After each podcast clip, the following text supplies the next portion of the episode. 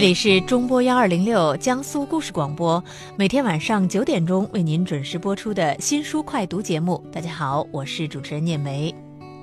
今天呢已经是十二月八号了，离我们的相声大会的开演啊还有整整十天的时间。那我不知道收音机前的您是不是已经买到了您心仪的门票呢？我们前两天就说到啊，这次相声大会上有很多非常非常精彩的节目。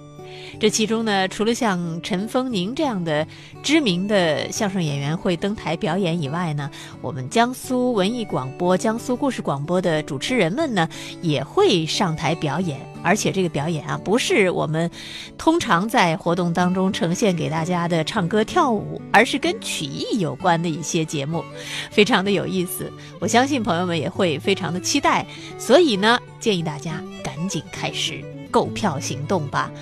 这个买票呢有多种方式，您可以拨打我们的订票热线八四六五二七四幺，或者呢登录大麦网来购票。非常抱歉的是，二百八十块钱最好的票呢已经没有了，但是啊次一点的啊，这个次呢指的是价格上次一点，但是其实也还是不错的门票呢还是有的，所以建议大家呢要抓紧时间。在今天的节目当中啊，我们要给您介绍一位。七零后作家的重磅力作，啊，另外呢还会给大家来推荐一本适合孩子们来阅读的童书，这是我们在资讯环节要给您介绍的两本新书。在长书短读环节呢，您将听到的是子君为您朗读的著名的德国作家黑塞的作品《轮下》，这是一部非常经典的文学名著。收音机前的听众朋友，您可以通过两种方式来给我们推荐您所喜欢的好书新书，一个是登录新浪微博幺二零六聂梅，还有呢就是通过我们的微信公众号聂梅的有声书房来给我留言。好，我们来进入今天的资讯环节，及时追踪最新图书信息、作家动态，每日图书资讯，帮你把握阅读潮流。提到这个八零后作家，我想很多人都会立刻想到什么韩寒啊、郭敬明啊等等等等啊，可以数出一大堆八零后作家来。呃，而且其中呢不乏非常知名的或者是优秀的作家。如果说九零后啊，可能还称不上作家，但至少是有不少的写手。虽然一下子想不起哪个人的名字，网上呢却可以说出一大堆来。但是再往前推。七零后，按道理说呢，应该会有一些名家，但是呢，似乎有点尴尬。你也许想到了某个人，但是又没有把握说出口。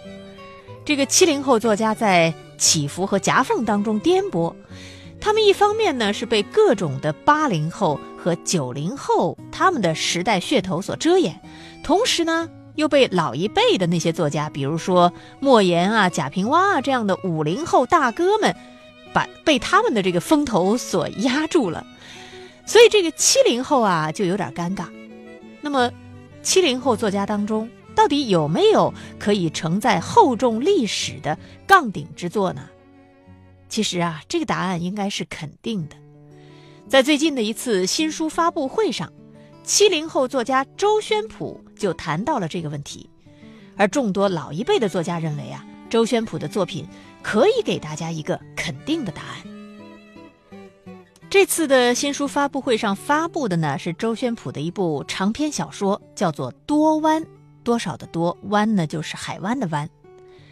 这部小说呢是中国作协重点扶持作品，从构思到定稿历经近十年的时间，精心打磨。小说描述了一个家族四代人的命运。从民国三十年代写起，写到新世纪来临，时间跨度呢长达七十多年，是一部平民奋斗史和女性成长史。故事的主人公农村女性季慈，双手托起家族的繁衍，她的后代从农村走向城市以后的成长、迷雾、痛苦、裂变的经历，揭示了一个普通人的奋斗求索和精神历程。这部作品在路遥文学奖的评选当中啊，得到了很高的呼声。作家陈忠实撰写评论文章，盛赞此书。他写道：“周宣普的语言有一种迷人的色彩和丰沛的密度，似河水涌流，又如月色温柔。作品中有时代命运的折射，现实的反复折腾，小人物在大背景之下的无措及沉浮，有生命的成长、激情的燃烧、衰老的降临、人性的追问。”小说着实写出了现实的广度和人性的深度。应该说，陈忠实的这段评价真的是非常高的啊。那可能有人要说了，这个到底是啊作家之间的奉承，或者是抬举之词呢，还是真心实意的一个评价？其实啊，如果你看过这本小说呢，可能就能够体会为什么陈忠实这样的大作家啊。会对这样的一本书有这么高的评价？其实这本小说啊，无论从气势、题材还是视野来看，都可以说和《白鹿原》一样厚重多元。在如今这个强调文化快餐、崇尚私小说的年代，还能够有这样稳重大气的小说出炉，而且是一位七零后作家花了十多年的时间写的，可以说是。非常难得。刚刚给您介绍的是一本相当厚重的书，那接下来要给您介绍一本相当轻松的书，啊，也是非常美好的一本书。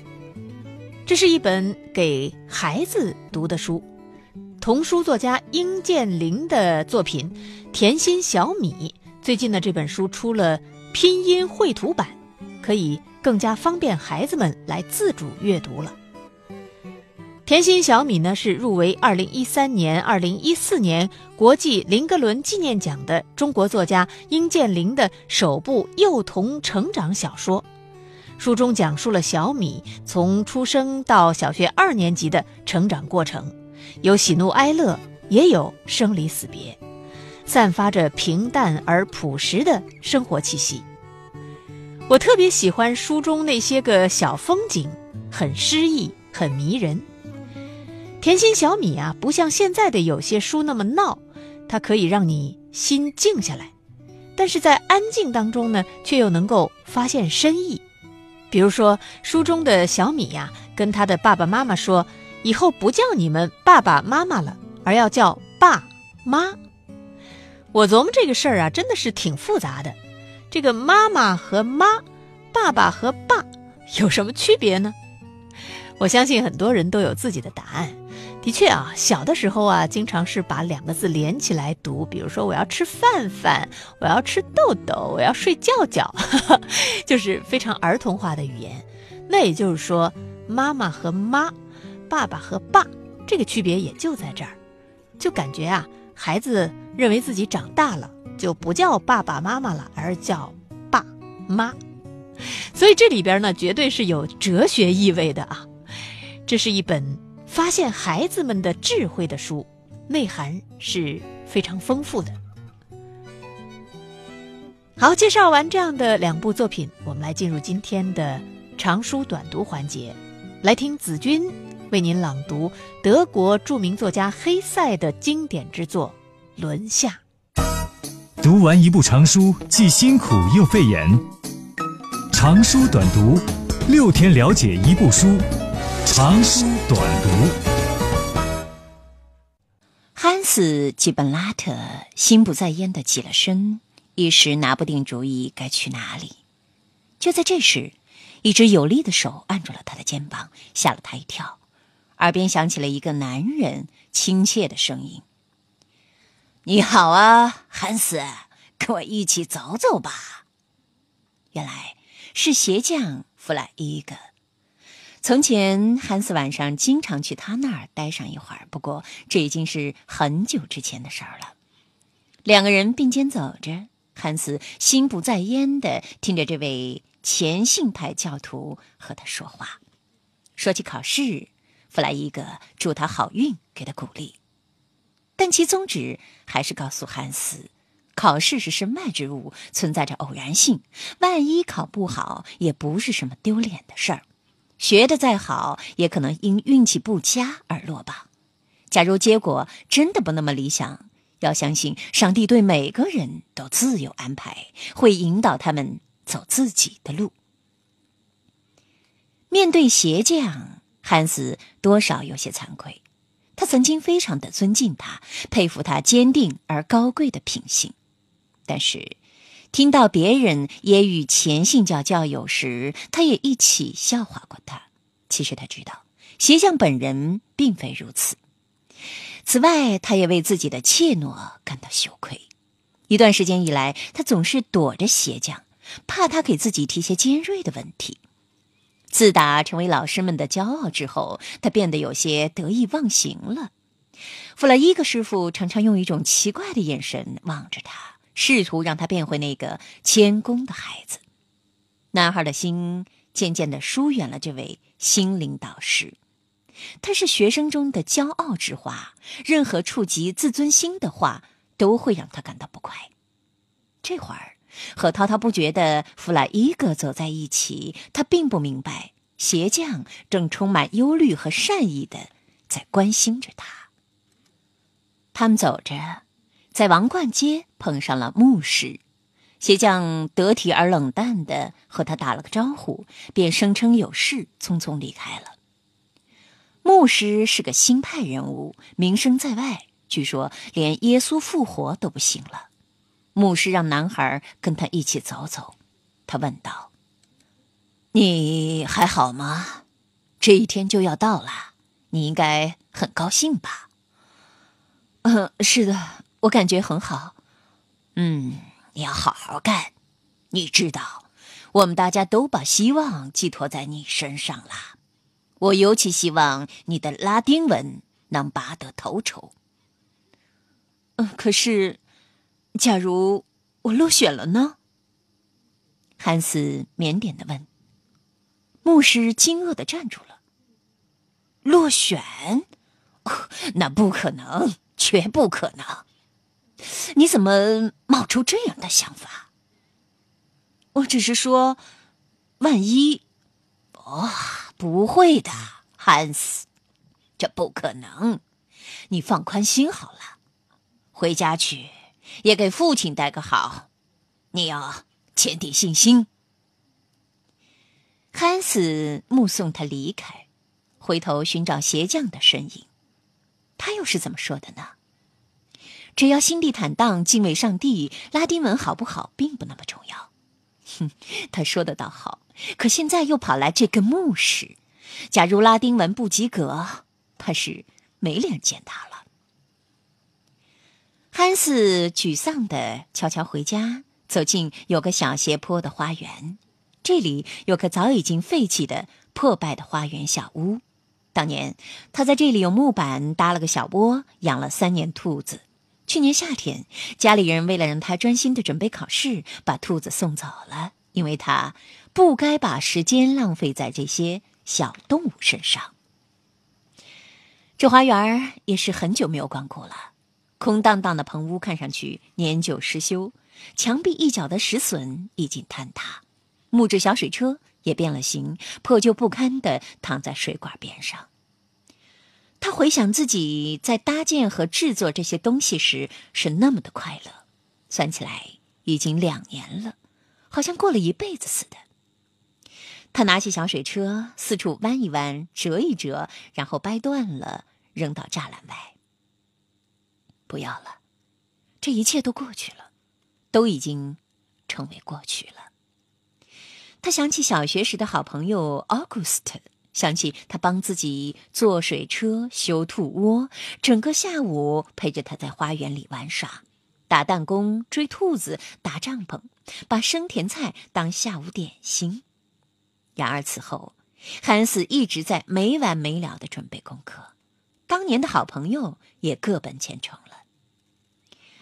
阿古斯特一年前离开了学校，当了技工学徒，这之后只露过两回面。当然，他现在。也没有闲暇时间了。云的影子匆匆掠过山谷，太阳就要落山了。有一瞬间，男孩真想扑倒在地，嚎啕大哭。但他忍住了。他从工具棚里取出一把短柄斧，瘦削的胳膊在空中挥舞着，把兔窝砍了个七零八落。木片儿四处飞舞，钉子被砸弯，咯吱咯吱的响。一些去年夏天已经腐烂的兔饲料被翻了出来。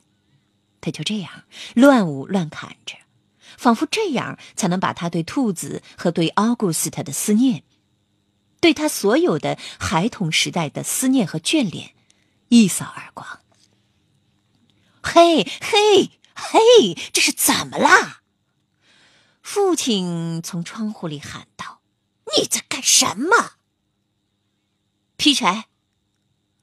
除此之外，孩子什么也没说，把斧子扔了，穿过花园，奔到了巷子里，沿着河岸向上游走去。啤酒坊附近露天停着两只绑在一起的筏子，他曾经在夏季温暖的午后坐在这种筏子里，一连几个小时在河上漂流。河水在树干之间拍击的声音，让他既兴奋又昏昏欲睡。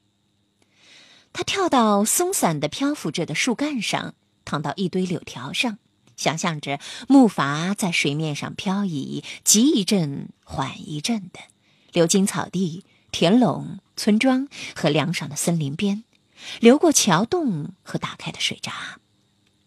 他躺在那儿，仿佛一切。又回到了从前，他还在卡普夫山上给兔子割草，在岸边柔皮厂的园子里钓鱼，既不头痛，也没有烦恼。汉斯疲倦而又厌烦的回到了家，去吃午饭。父亲为即将到来的斯图加特之行激动不安，一会儿问他书是否装进了箱子，一会儿又问他黑西装放好了没有。路上要不要再看看语法？身体感觉如何？等等等等。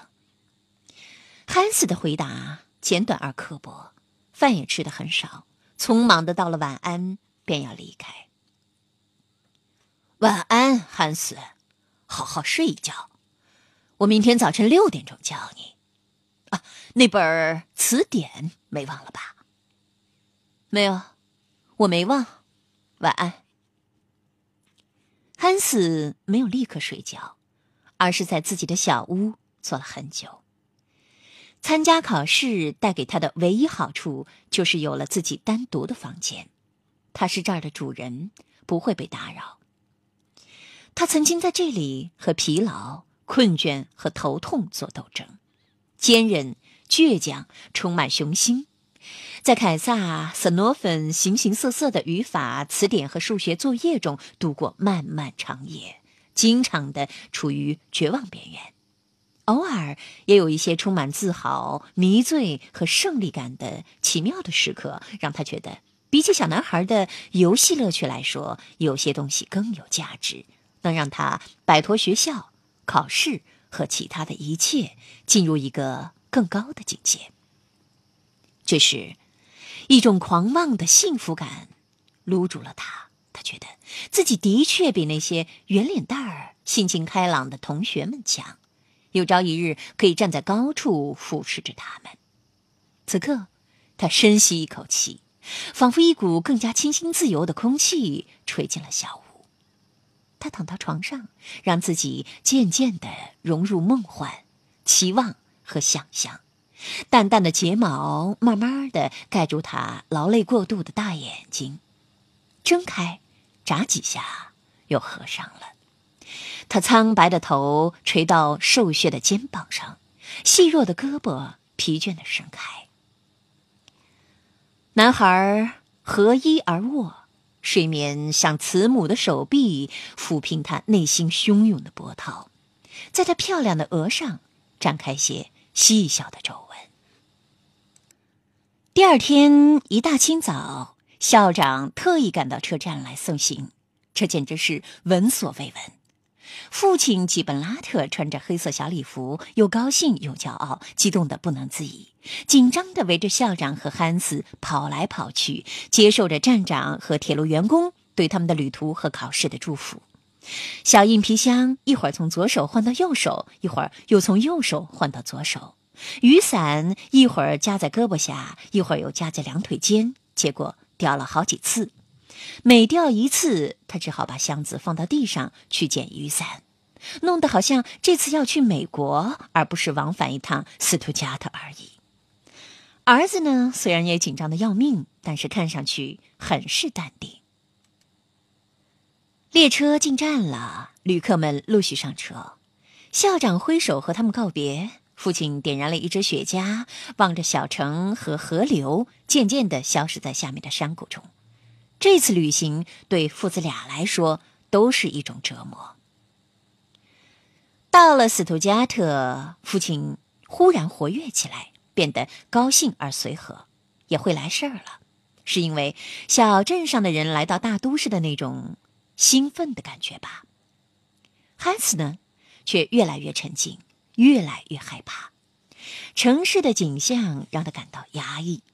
陌生的面孔，奢华过头的花里胡哨的高楼大厦，漫长的令人厌倦的道路，有轨马车和街上的喧哗，这一切都让他望而生畏，让他痛苦。他们寄住在姑妈家，陌生的环境，姑妈的热情和健谈，漫无目的的长时间的呆坐，还有父亲没完没了的劝说，几乎要把男孩压垮了。他蹲在房间里，只觉得陌生和迷失。姑妈和她城里人的装扮，大花纹的台布、挂钟、墙上的画儿，还有从窗口望出去熙熙攘攘的大街，这一切都让他感觉到自己被出卖了，好像已经离开家一辈子了。自己辛辛苦苦学会的东西，仿佛一下子全都忘了。下午，他本来打算再仔细的复习一遍希腊文小品词，但姑妈提议去散步。汉斯的眼前浮现出碧绿的草地，仿佛听到森林里树叶的沙沙声。于是他欣然的点头同意。但很快他就发现，在城里散步和家乡完全是两码事儿。他是单独和姑妈去的，父亲要去城里看个人。刚到楼梯口，就遇上了麻烦。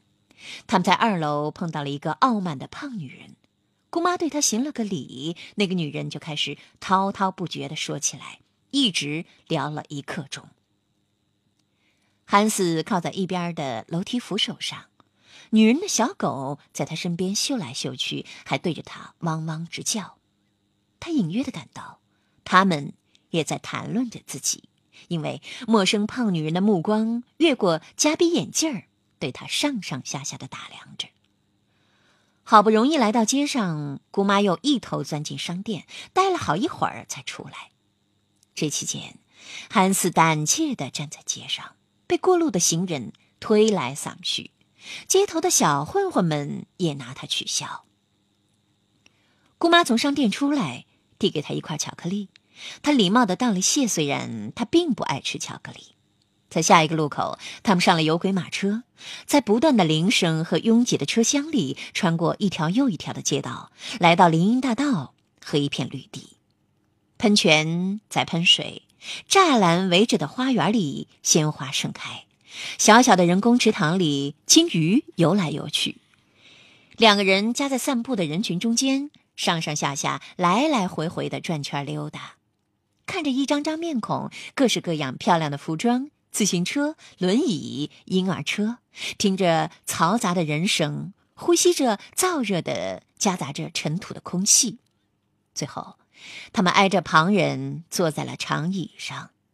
这期间，姑妈一直不停的、不停的说着。现在，她终于喘口了气，慈爱的望着男孩，催促他吃巧克力。可是，他并不想吃。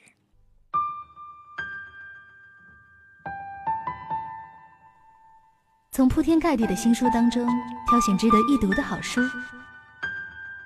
用一周的时间节选新书精华，每天读给你听，免去挑书的烦恼，放松疲惫的眼睛。每晚九点，聂梅与你准时相约新书快读。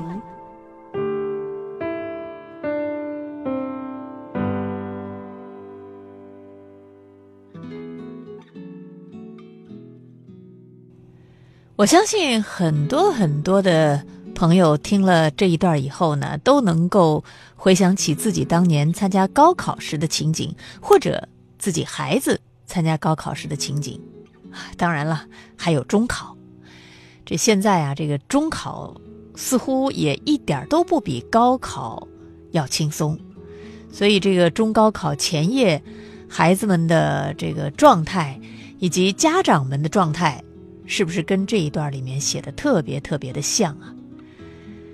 所以我们一直都在想的一件事就是，这将近一百年前的这个小说当中描述的场景，怎么和今天仍然是一模一样呢？